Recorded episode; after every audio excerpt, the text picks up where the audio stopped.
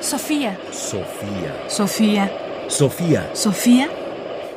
Ráfagas de pensamiento. Ráfagas de pensamiento. ¿Alguna vez te has preguntado en qué idioma sueñas? ¿Alguna vez te has preguntado en qué idioma sueñas? La pregunta es interesante y es una pregunta que se hace Bárbara Casson, filóloga, filósofa francesa, autora de numerosos libros, tanto en traducción como propios alrededor de la lengua y la cultura clásicas. ¿En qué lengua sueñas? Es una pregunta que nos hace ella justamente para hablar de a quién le pertenece o pertenece propiamente la lengua materna. Escuchemos.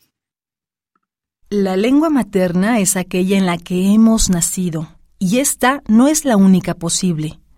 Es la que nos acompañará o la que nos acompañarán, si son varias, todas nuestras vidas. Es la lengua en la que soñamos. ¿Alguna vez te has preguntado en qué idioma sueñas? Esta cuestión es bella y muy importante. ¿En qué lengua sueño? La lengua materna es aquella de la que estamos impregnados, nos bañamos en sus sonoridades y podemos jugar con ella, hacer juegos de palabras, escuchar ecos significativos, inventar. Somos los maestros de nuestra lengua y por lo tanto es ella la que nos sostiene. Es una relación extraordinaria. Nosotros somos los maestros porque podemos decir con ella lo que queramos, pero ella nos sostiene porque determina nuestra manera de vivir, nuestra manera de ser.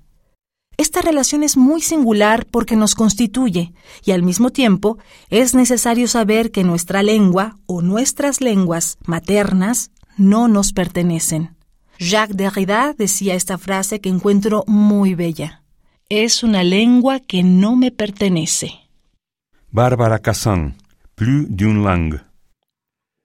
Creo que la pregunta que se hace Cassan es muy valiosa.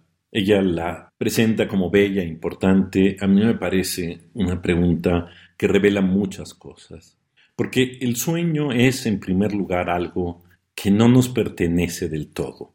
Es algo que nos ocurre, que nos ocurre a partir de muchas cosas. Y en esa ocurrencia, la lengua forma parte central. Tan central que notamos cuando alguien habla en una lengua distinta a la que soñamos y somos capaces de reportar cuando aparecen palabras o lenguas, idiomas que no conocemos o que conocemos parcialmente, pero que somos capaces de identificarlo.